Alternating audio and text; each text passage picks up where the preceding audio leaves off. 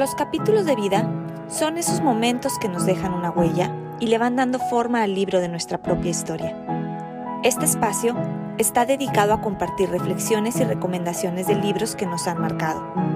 Soy Lilian de León y te invito a encontrar en los libros algunas respuestas para nuestros propios capítulos de vida. Bienvenidos.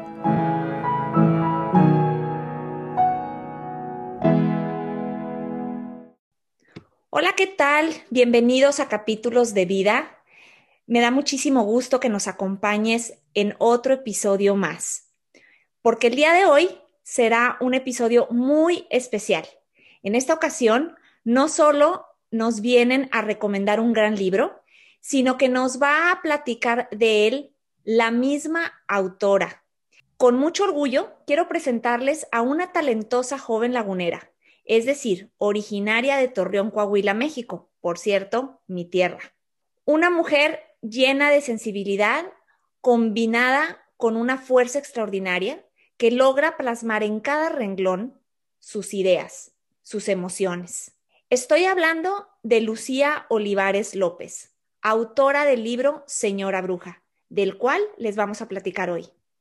Lucía es licenciada en Ciencias de la Comunicación y maestra en Procesos de Desarrollo Humano. Es bien conocida en la comarca lagunera por su inconfundible voz en diferentes programas radiofónicos, además de ser catedrática de literatura y radio en la Universidad La Salle Laguna. Gracias, Lucía, por aceptar esta invitación. En verdad es para mí todo un honor poder platicar contigo y que de tu propia voz podamos conocer lo que hay detrás de Señora Bruja. Ay, muchas gracias, Lilian. Encantada con esta, con esta presentación tan bonita que haces de mí y por supuesto con la invitación. Y yo feliz de poder platicar contigo, de, de hablar de libros, de literatura, que es algo que, que tenemos en común, este, este gusto y esta cercanía a las letras, a la sensibilidad que, también siempre he visto reflejada en ti y, y bueno, de, de señora bruja, que es un pedacito, es un pedacito de mí. Muchas gracias, Lucía. Pues bienvenida. Cuéntanos un poco quién es Lucía Olivares, quién está detrás de esa bonita e interesante voz que escuchamos en la radio. Pues bueno, ¿quién está detrás de esa voz? Creo que, que bueno, justo una mujer que ha tratado de, de reinventarse todos los días y que ha tenido como un, camino muy, muy fiel. Creo que, eso, creo que es algo que, que, rescato y que me gusta, de lo cual me siento muy orgullosa, de seguir mucho una congruencia y una fidelidad a lo que yo creo, a lo que pienso, a lo que siento. También es algo que se ha ido modificando. ¿eh? Cuando somos adolescentes, a mí me pasó, no sé si a todos, pero bueno, a mí sí me pasó, que nos entendemos muy idealistas, que nos queremos reconocer con ciertos gustos, ciertas aficiones, ciertos intereses, pero en, mi caso, y lo agradezco mucho, como que la vida me ha puesto los medios, las situaciones, las pruebas necesarias para poderme hacer muchos cuestionamientos de justo eso que pensaba, de justo lo que iba sintiendo, de justo como el, concepto de tantas cosas, del trabajo, de, de, la vida misma, de la familia, de la amistad, de la mujer, de las relaciones, y también creo que mi trabajo al estar en medios de comunicación me ha ayudado tanto a comprender tantas cosas y abrir tanto mi mente. Y eso es un regalo que del cual estoy tan, tan agradecida. O sea, de verdad que creo que tengo un compromiso muy grande precisamente por eso, porque me siento muy agradecida con la vida de ponerme siempre donde, donde hay que aprender, donde hay que crecer. Y eso creo que hay detrás de, de esa voz que definitivamente ha ido, ha ido creciendo mucho. Yo siempre dije al principio, yo jamás pensé que estaría trabajando en radio porque honestamente no, no era lo que me gustaba. Yo cuando empecé a estudiar comunicación, yo quería escribir, que al final de cuentas lo hice y lo hice muy ligado a la radio, muy ligado a mi trabajo en los medios de comunicación. Eso fue lo que me motivó también. No me, no me interesaba la radio pero me interesaban exponer ideas, me interesaba debatir y cuando por azares del, del destino llegué a, a, un grupo radiofónico que quiero y al que le estoy súper agradecida, al grupo Radio Estéreo Mairán, yo decía al principio que estaba trabajando con uno de mis recursos más pobres, que era la voz, porque yo no consideraba que tuviera una buena voz, incluso ni siquiera como presencia en la voz. Yo veía otros compañeros que, que tenían un recurso muy potente desde mi, mi perspectiva, con características muy positivas para la radio, y yo no me sentía así. Pero descubrí y comprobé algo que, he venido trabajando, que con el conocimiento, o sea, conociendo yo mi recurso, lo he podido explotar mucho y tengo un objetivo siempre que es a, través de ese recurso, porque estoy en, un medio tal cual radiofónico, poder compartir, motivar y, dejar algo positivo en, el otro. Es mi herramienta principal de trabajo se puede entender así, pero, pero creo que la principal es justo lo que siento y lo que pienso y, lo que quisiera hacer, sentir y, reflexionar en el otro.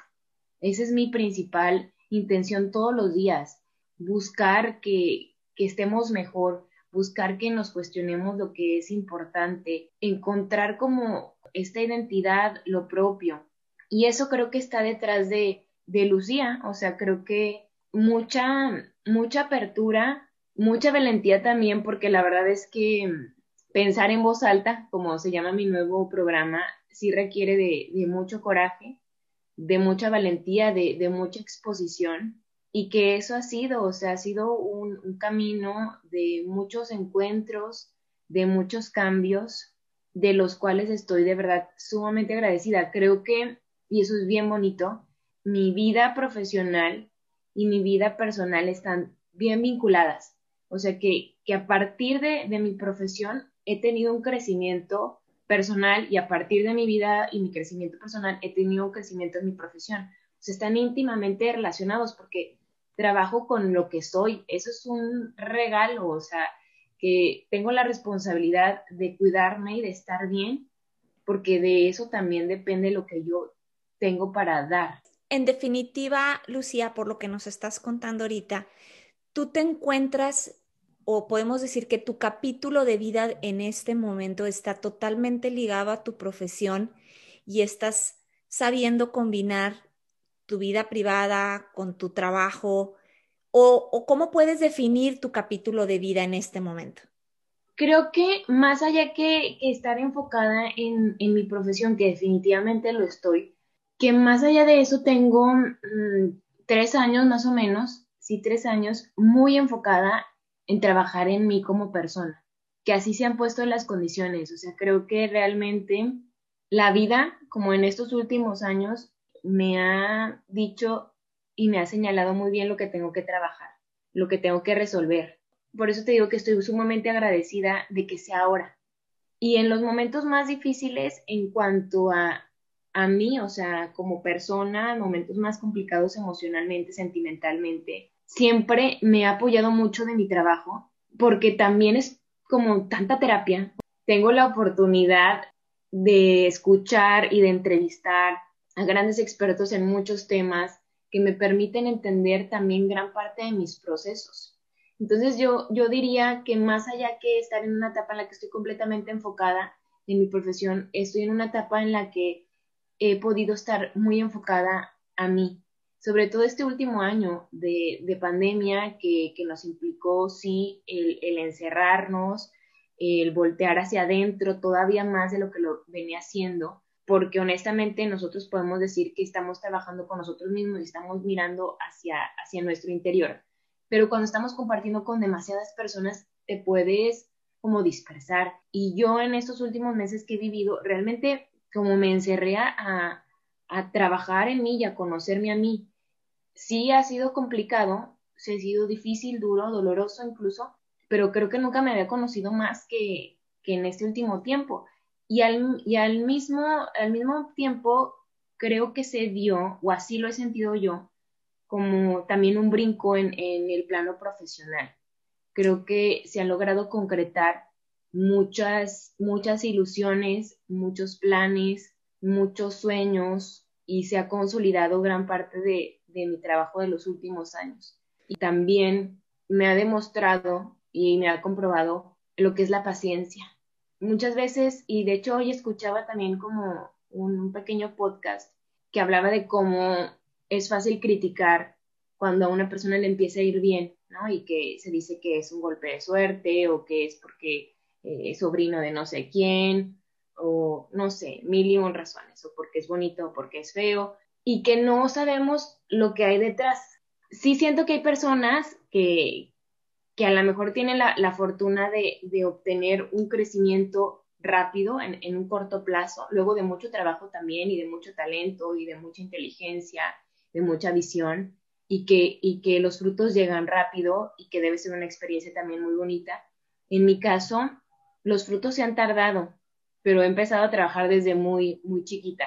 Y siempre lo mismo, o sea, siempre muy enfocada en, y, y muy, muy consciente de lo que quiero hacer se ha tardado, he sido paciente, he sabido esperar y lo agradezco mucho el que se haya dado de esa forma, porque me permite valorar también mucho el, momento que, que estoy viviendo. Concuerdo contigo, el que muchas veces lo que vemos es solamente el primer filtro, por decirlo de alguna manera, de todo el esfuerzo que hay detrás, de todo el trabajo que hay detrás, de todas las noches de insomnio que hay detrás, de todos los cuestionamientos, de todos los momentos de reflexión bajo la regadera. Y hay muchísimo detrás. Me da gusto escucharte hablar de esa manera tan abierta y de alguna manera mostrando esa sensibilidad mezclada con vulnerabilidad que yo creo que ahorita nos hace tanta falta, el reconocer que no todo es al 100% perfecto, cuando lo queremos y lo esperamos, sino que está envuelto en un proceso. y, pues me da mucho gusto y muchas felicidades por, por este momento que estás viviendo ahorita y sobre todo deseo el que lo sigas viviendo con lo que la palabra vivir significa y de alguna manera pues sigas disfrutando este momento de tu vida y más como dices, me decías que estás por cumplir 30 años y pues con todo el camino que ya llevas recorrido, pues yo creo que es de admirarse, Lucía. Pues ahora sí vamos a adentrarnos un poquito a tu conexión con los libros. Es la primera vez que la autora de un libro nos visita en capítulos de vida, por eso estamos de manteles largos. Así que va a ser muy interesante saber sobre la conexión que tiene Lucía Olivares con los libros, con la lectura, ya que por ahí dicen que no puede haber un escritor sin ser primero un lector. Así, Lucía, que quisiera que nos platicaras eh, a qué edad comienza Lucía a sentir afición tanto para leer como para escribir? Fíjate que fue tarde, ¿eh? o sea, no, de, chiquita no tenía esa conexión con los libros, sí siempre con el arte, siempre me gustó bailar, bailaba ballet, me encantaba el teatro, la música me fascina. Cuando estaba chiquita yo soñaba con, con tener un grupo musical ese era mi máximo. Y cuando estaba en primaria, organizaba a mis amigas para ofrecer conciertos en, en el recreo. Yo escribía las, las canciones. Todavía tengo ahí algunas canciones, obviamente eran, bueno, lo más básico del mundo, pero para mí en aquel entonces, pues había mucha profundidad, ¿no? Entonces, sí escribía, escribía eso, canciones. Siempre me ha gustado mucho escribir cartas yo me acuerdo muy bien de que mi hermana, cuando les, escribía cartas a mis papás, mi hermana se acercaba y me decía, pues, ¿qué les, ¿qué les pones a mis papás que cuando leen una carta tuya lloran? Y, y, y sí, o sea, como que estaba muy cargada de sensibilidad. Pero cuando estaba en secundaria, por ejemplo, yo recuerdo muy bien también a, a mis amigas que les gustaba mucho leer, tenían ya ese hábito de la lectura. Una, en, una principalmente que se llama Gaby, Gaby y Tania leían mucho y de repente en los recreos comentaban de, sus lecturas y incluso me decían a mí como que, ay, o sea, ¿por qué no lees, no? Y yo no tenía ese interés porque siempre he sido una persona y fui una niña que tenía muchas actividades, o sea, yo llegaba, terminaba de las clases, comía y me iba a, clases de, de ballet, de jazz, de hip hop, de flamenco, ballet, o sea, un poquito de todo. Entonces todas mis tardes estaban ocupadas estudiando, ¿no? Y no tenía como tiempo libre, jamás tuve televisión en mi recámara ni nada. Fue hasta que entré a prepa que para mí implicó un shock, o sea, un cambio muy grande, porque yo estudié primaria y secundaria en un colegio de puras niñas. Bueno, en el Inter también estuve en, el colegio americano a hacer un año intensivo de inglés, que también fue un super cambio. Pero cuando entré a prepa fue bien diferente porque era una, una preparatoria pues muy abierta, donde había gente de todo tipo, obviamente hombres y mujeres, y que estaban muchísimo más adelantados que yo en cuanto a experiencias. Yo siempre fui una niña como muy cuidada en cuanto a mm, tomar, fumar, las fiestas, la forma en la que yo me conducía con la gente, eh, muy, muy propia, muy educada, muy respetuosa. Y venía de un colegio de monjas. Entonces, yo me sentía muy atacada, o sea, realmente me sentía muy atacada porque, incluso como burlada, porque hacían estos chistes de doble sentido que yo no entendía, o sea, que no había forma en la que yo los pudiera entender. Y, también me vi frente a este tema de que había niños, o sea, chavos que, que, que yo les gustaba y que yo no sabía manejar tampoco mucho esa situación porque me daban 10 vueltas. Y yo siempre he sido muy sensible, muy enamoradiza, pues yo no sabía que era enamoradiza porque jamás me había cruzado por la mente como el, el enamoramiento, pero sí muy, muy amorosa y muy inocente, era muy inocente. Entonces fue un, un golpe para mí complicado el cómo puedo lidiar con eso. O sea, niñas de mi edad que, que, hablaban de, situaciones que para mí a esa edad, a los 15 años, eran impensables, o sea, jamás, no, me cruzaban ni siquiera por, por la mente. ¿Y eso fue lo que te hizo de alguna manera acercarte a los libros entonces? Sí, me sentía yo triste. O sea, decía, ¿qué voy a hacer aquí? O sea, me sentía fuera del lugar completamente. Tenía una maestra de informática que siempre que me hacen esta pregunta, siempre la menciono y siempre la voy a mencionar, Miss Marlene, la clase de informática que para nada me gustaba. Pero un día yo estaba afuera en uno de los pasillos, estaba recargada, triste y sola, literal, y llegó y me preguntó qué tenía. Le expliqué, yo creo, un poquito y me recomendó un libro, que ese libro, y color incolorado, este cuento aún no se ha acabado. Me dijo que lo leyera y que me iba a ayudar yo me sentía tan mal que de inmediato, me, parece que eso fue justo un viernes, y, yo al día siguiente les dije a mis papás que quería ir a buscar ese libro. Entonces, lo empecé a leer, es un libro muy sencillo que se lee muy rápido. Lo terminé ese mismo día, un sábado, y, y me hizo mucho sentido, me hizo sentir muy bien. Y sentí tanta conexión que yo quería seguirme sintiendo bien. Yo creo que así les pasan así con las personas que se genera alguna adicción a algo, que yo quería sentirme bien, entonces empecé a, a, buscar más libros y más y más y más y más y más. Y realmente pasaba, o sea, tardes y, días encantada leyendo, ya escribía, o sea, yo ya escribía, pero empecé a, a leer más y fue como muy rápido el como empecé a devorar libros porque justo un año después, un año y medio más o menos, mi abuelita Esperanza, la mamá de mi mamá, me dio un recorte, era diciembre, me dio un recorte del periódico, ella siempre leía el periódico, de un concurso de un cuento de Navidad. Y me acuerdo que cerraba, ya de cuenta, como en unos cuantos días, o sea, ya tenía tiempo esa convocatoria abierta y era como la última publicación que hacían. Entonces me dijo, escribe. Y yo dije, bueno, me puse a escribir rapidísimo. Me recuerdo también perfecto que, que se lo enseñé a mi mamá y como que no le hizo mucho sentido porque mi idea así sofisticada y creativa era que un niño de escasos recursos le hacía una cartita a Santa, pero no tenía ni hoja ni papel, o sea, no tenía papel ni pluma ni nada, y, y escribió sobre una hoja, o sea, una hoja de un árbol. De hecho, el cuento se llama Mi hojita de Navidad. Y yo imprimí hasta una hoja de un árbol y así y resulta que gané. Entonces, para mí eso fue wow haber ganado porque dije, además de que, de que esto lo disfruto y me hace bien, lo hago bien, digo, gané un concurso, ¿no? Y yo no conocía a nadie de allí, como que no, no, no pudieron hacerme el paro por alguna razón. Y pues bueno, me dio muchísimo gusto. Eh, me acuerdo que fui a la, a la entrega de los premios, los otros ganadores eran pues señores, ya personas muchísimo más grandes que yo, yo tenía 17 años.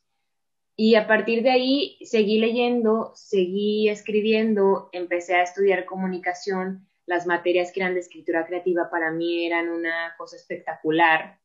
Y, y, así fue, y así, así lo he seguido haciendo. Mi sueño siempre cuando alguien me preguntaba qué quieres hacer era escribir, publicar un libro, eso, es, eso sería mi máximo en la vida. Te digo, y por eso agradezco tanto como esos momentos complicados, porque a partir de ellos, o a partir de uno de ellos en particular, fue cuando yo me acerqué a, a la literatura y que, y que fue justo un libro que me ayudó a sentirme mejor. Fíjate, o sea, me hace pensar que, que a lo mejor si mi decisión de haber estudiado en otro colegio, en otra preparatoria, donde fuera como más afín a mí, a lo mejor no, no estaría haciendo lo que hago ahora, ¿no? Si me hubiera sentido como muy bien en, en mi entorno, no sé, a lo mejor hubiera decidido estudiar otra cosa. Eh, creo que sí sería definitivamente algo de humanidades o de arte o así, pero probablemente la historia hubiera sido diferente. Bien dicen que la incomodidad es la que muchas veces nos empuja sí. a encontrar nuevos caminos y sobre todo encontrar nuevas fortalezas que creíamos que no teníamos. Y por lo que veo, tú encontraste una gran fortaleza. Mm, por lo que nos estás contando, no empezaste a leer desde tus primeros años, empezaste ya en tu juventud y pues qué orgullo debes de sentir todo lo que has logrado y lo que estás logrando y lo que viene por lograr, porque definitivamente eres una joven muy talentosa, muy, muy talentosa, Lucía. Precisamente me gustaría que empezáramos a adentrarnos a lo que es Señora Bruja después de que nos has platicado esta conexión con los libros, estos antecedentes tan importantes para poder luego comprender pues los frutos que has dado, ¿no? Lucía publica en el 2017 Señora Bruja y es un libro que toca el tema sobre la mujer, y vaya, sus diferentes capítulos de vida que cada mujer puede estar viviendo. Es un libro corto, pero muy profundo si hablamos de, la temática que Lucía toca. Y ahora creo que lo puedo explicar mejor que en aquel momento, que en el 2017. Habla, señora Bruja habla mucho de estas expectativas sociales muy cargadas hacia la mujer de, lo que es el matrimonio, de la función de la mujer en cierto entorno social, también de, de cómo te vas moldeando a partir de los demás, de esto que luego es tan habitual que se espera y se esperaba en pues en algún tiempo de que la mujer calle, de que la mujer se mantenga como en cierto margen para cuidarse de muchos tabús, incluso de la sexualidad, híjole, de, de lo que es el amor y la gran diferencia del amor y del matrimonio, de lo que es ser señora, de lo que implica ser señora y de lo que implica ser una mujer libre también. Te digo que ahora lo puedo explicar mejor. Yo el libro lo dividí en tres partes por colores, que es rosa, como marcando la inocencia, el rojo, que es toda esta parte como de la pasión, y el púrpura, que, para mí era así como los golpes de la vida o los encontronazos. Y, así va, ¿no? De, de, cómo, y ahora, porque yo, yo publiqué este libro y lo escribí, me tardé mucho tiempo, también estaba en una etapa de mi vida en la que estaba apenas experimentando, pero sin entender nada de lo que estaba viviendo, hasta después lo entendí porque sí, definitivamente creo que uno plasma gran parte de su vida y de su sentir en los libros, aunque digamos que no. Después de que lo publiqué, empecé a estudiar la maestría en procesos de desarrollo humano y entendí que todos mis traumas y mis frustraciones las dejé grabadas en Señora Bruja. Que qué bueno que también lo hice así porque me, me permitió como tener mayor libertad, ¿no? Como que menos juicios. Entonces, creo que en esta parte, por ejemplo, de, la inocencia, en la primera parte, podemos darnos cuenta de cómo cuando tú no has aprendido a, conocerte o a identificarte o a detenerte y decir, a ver, ¿qué quiero vivir? ¿Qué quiero para mi vida? Luego se pueden cometer muchos errores, que al final de cuentas serán experiencias de vida, ¿no? Creo que eso deja muy grabada esta primera parte. Sofía era una, una joven que quería escribir, que quería escribir del amor, pero no lo había experimentado. ¿Sofía es el personaje principal? es el personaje principal. Porque de hecho te iba a preguntar para quienes no conocen Señora Bruja, ¿en qué, eh, ¿cuál es el género? ¿Estás hablando de una novela? ¿Estás hablando de un ensayo? Es una novela que justo, fíjate, yo la empecé a escribir, lo voy a confesar, creo que nunca lo he dicho así tal cual, abiertamente. Yo, mientras estaba escribiendo Señora Bruja, estaba en una relación de pareja en la que yo sentía como que no era o que no debería de ser así. Pero también con este poco conocimiento y esta poca seguridad de detectarlo y tomar acciones. ¿Por qué digo que no sabía cómo debería de ser? Una vez yo lo platiqué con, con un primo y le dije, es que yo no sabía cómo debería sentirse, cómo te debes de sentir cuando tienes una pareja. Y él me dijo algo sumamente sensato.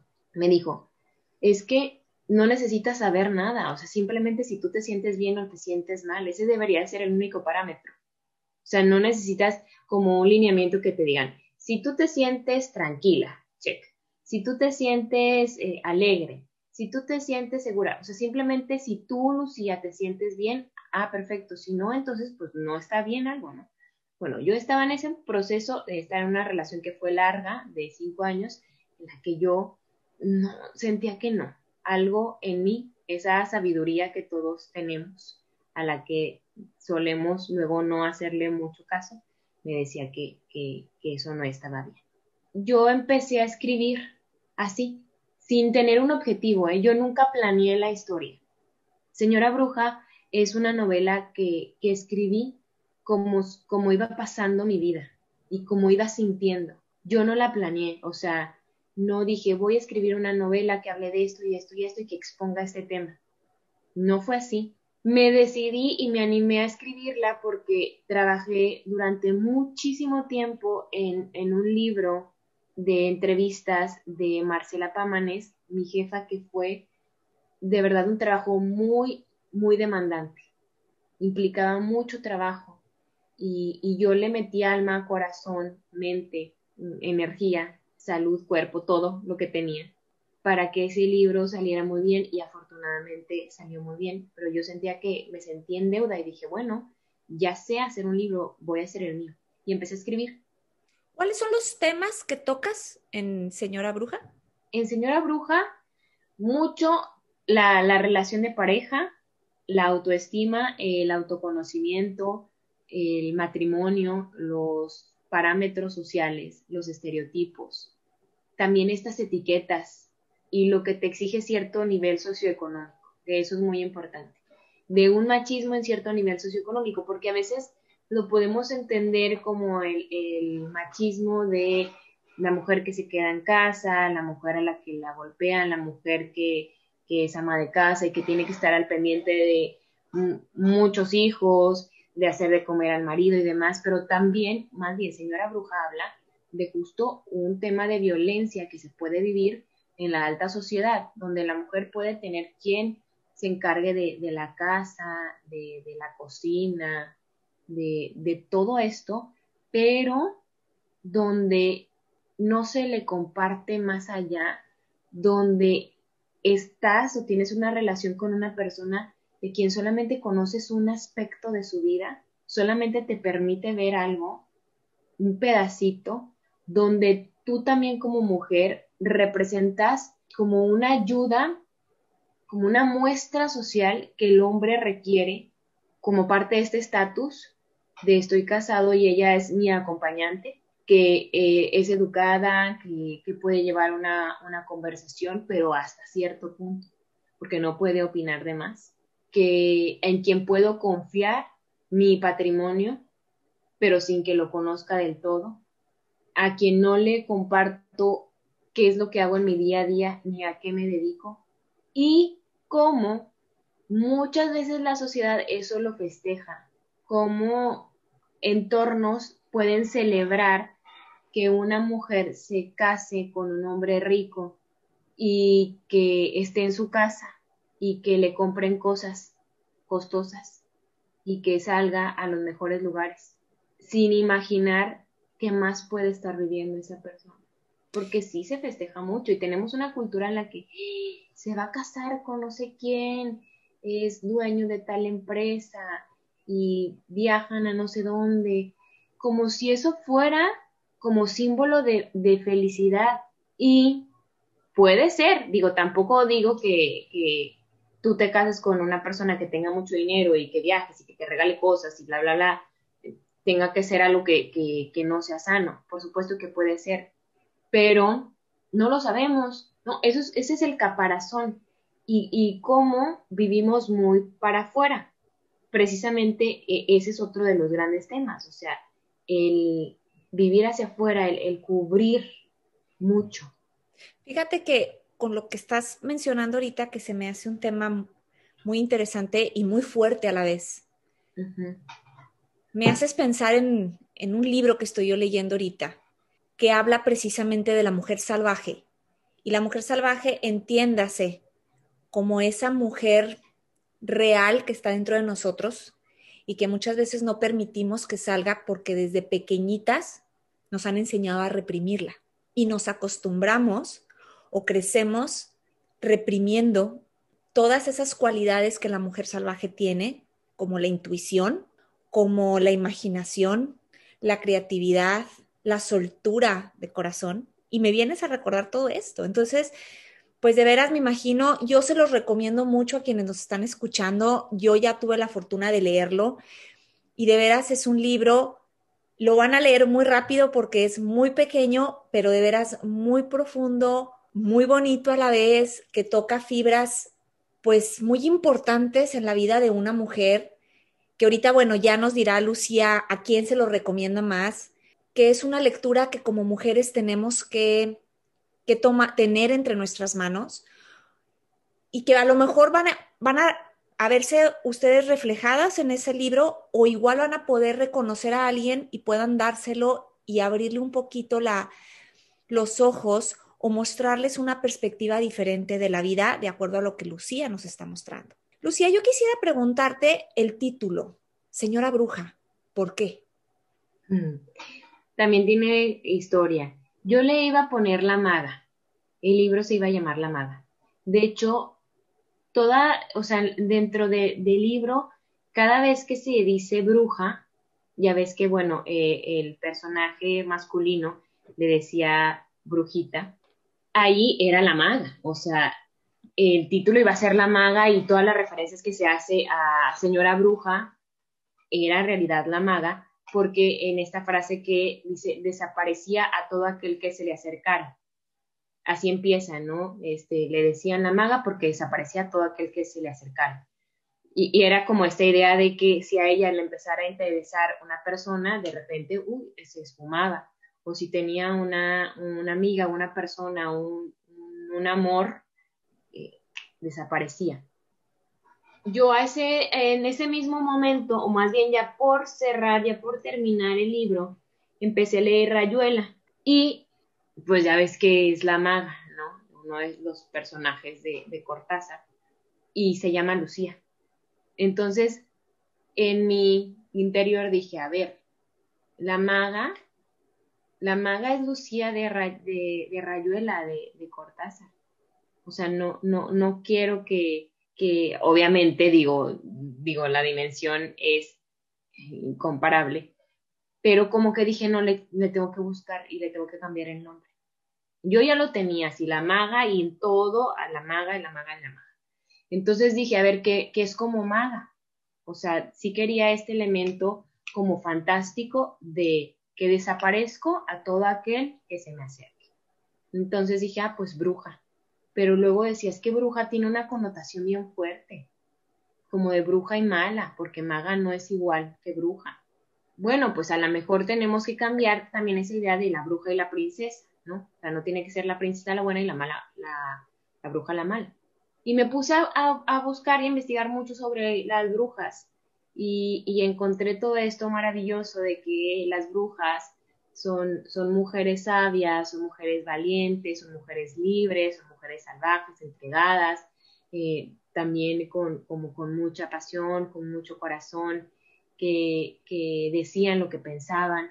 Entonces me gustó y pensé en, en, incluir este elemento social de lo que es ser señora, ¿no? Y cómo al momento de casarte automáticamente ya eres señora y, y, que implica mayor respeto, ¿no? O sea, si te dicen señora o si no lo eres, como que, ay, sí, señora, o sea, ese, esa parte del estatus y que pudiera como hacer un contrapeso, señora y bruja. Padrísimo.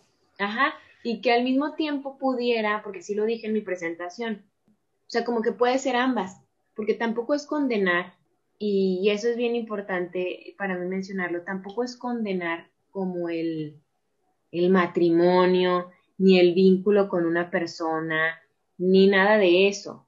Creo incluso que, que aporta muchísimo y creo incluso que también viene a ayudarnos en, el crecimiento en todos los sentidos a las mujeres y a los hombres.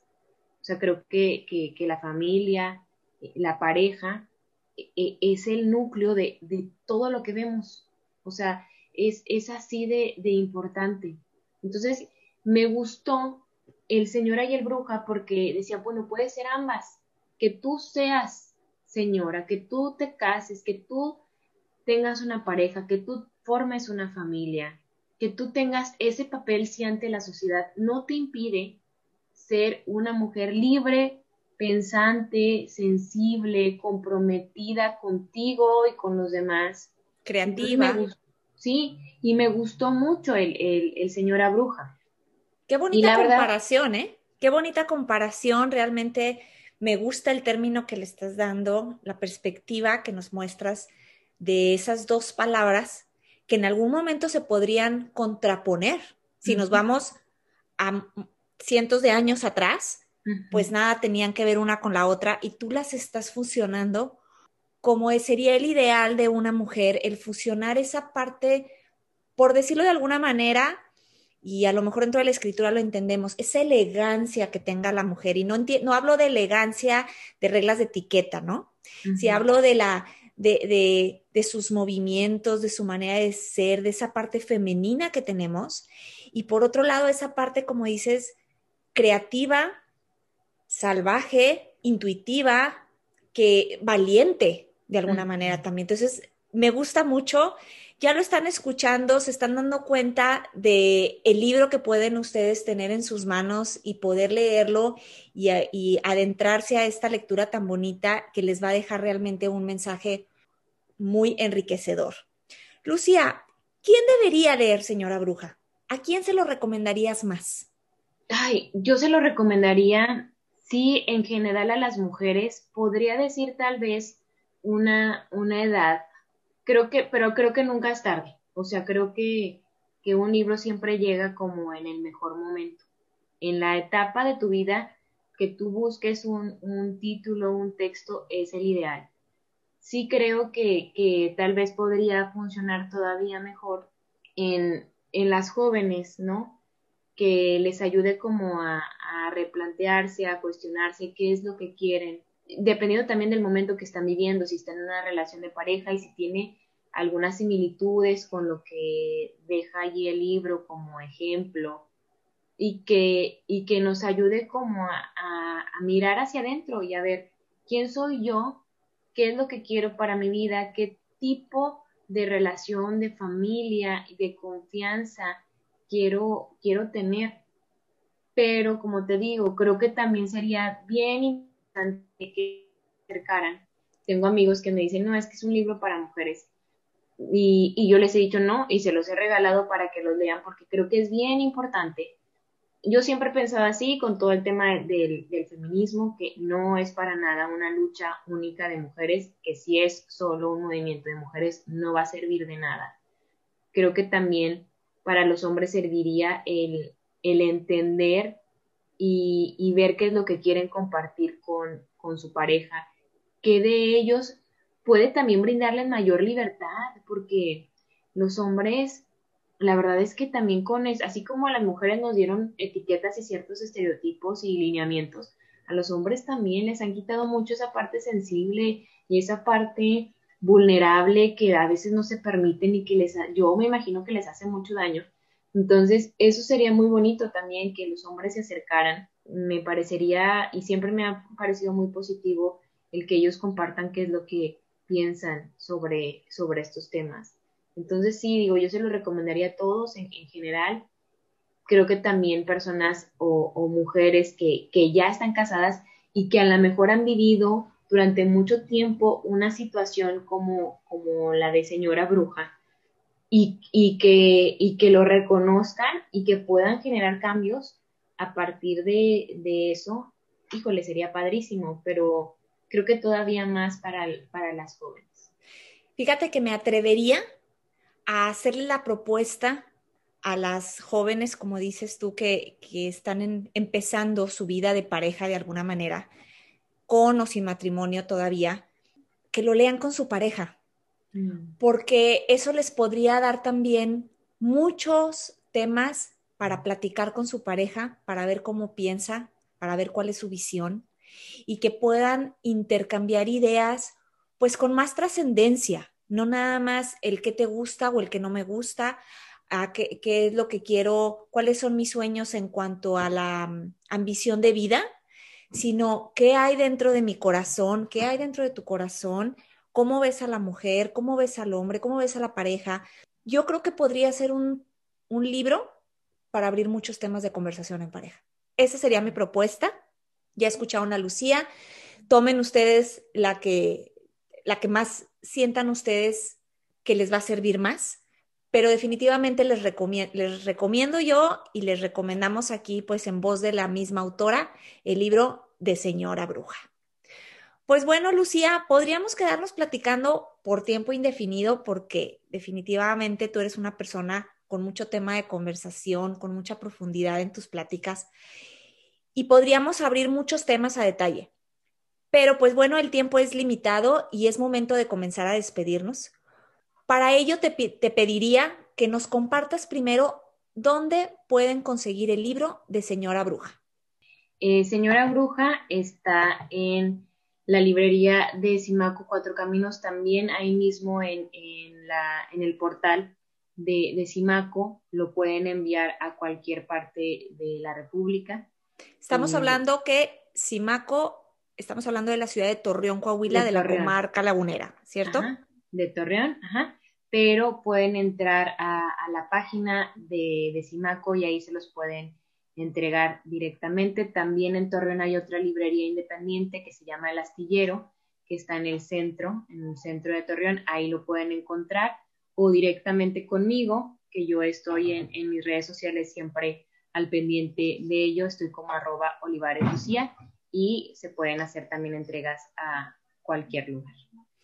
Ya la escucharon, entonces si ustedes no se encuentran en México y quieren leer este libro, pónganse en contacto con, con Lucía y ella verá la manera de hacerles llegar este libro en cuanto le sea posible a ella.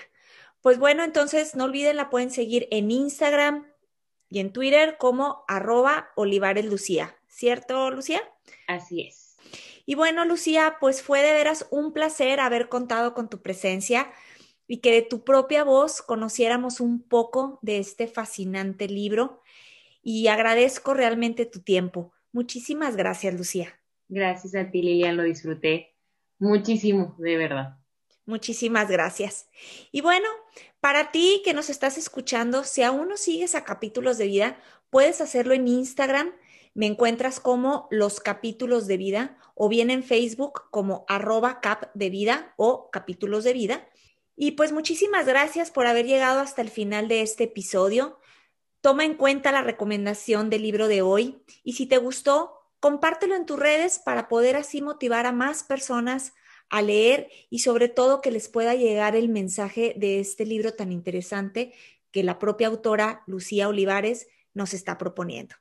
Te espero en el siguiente episodio, pero en esta ocasión le voy a pedir a Lucía con esa peculiar voz que nos regala en el radio día a día, que cierre con la famosa ya frase de capítulos de vida. En cada libro podemos encontrar respuestas para nuestros propios capítulos de vida. Hasta la próxima.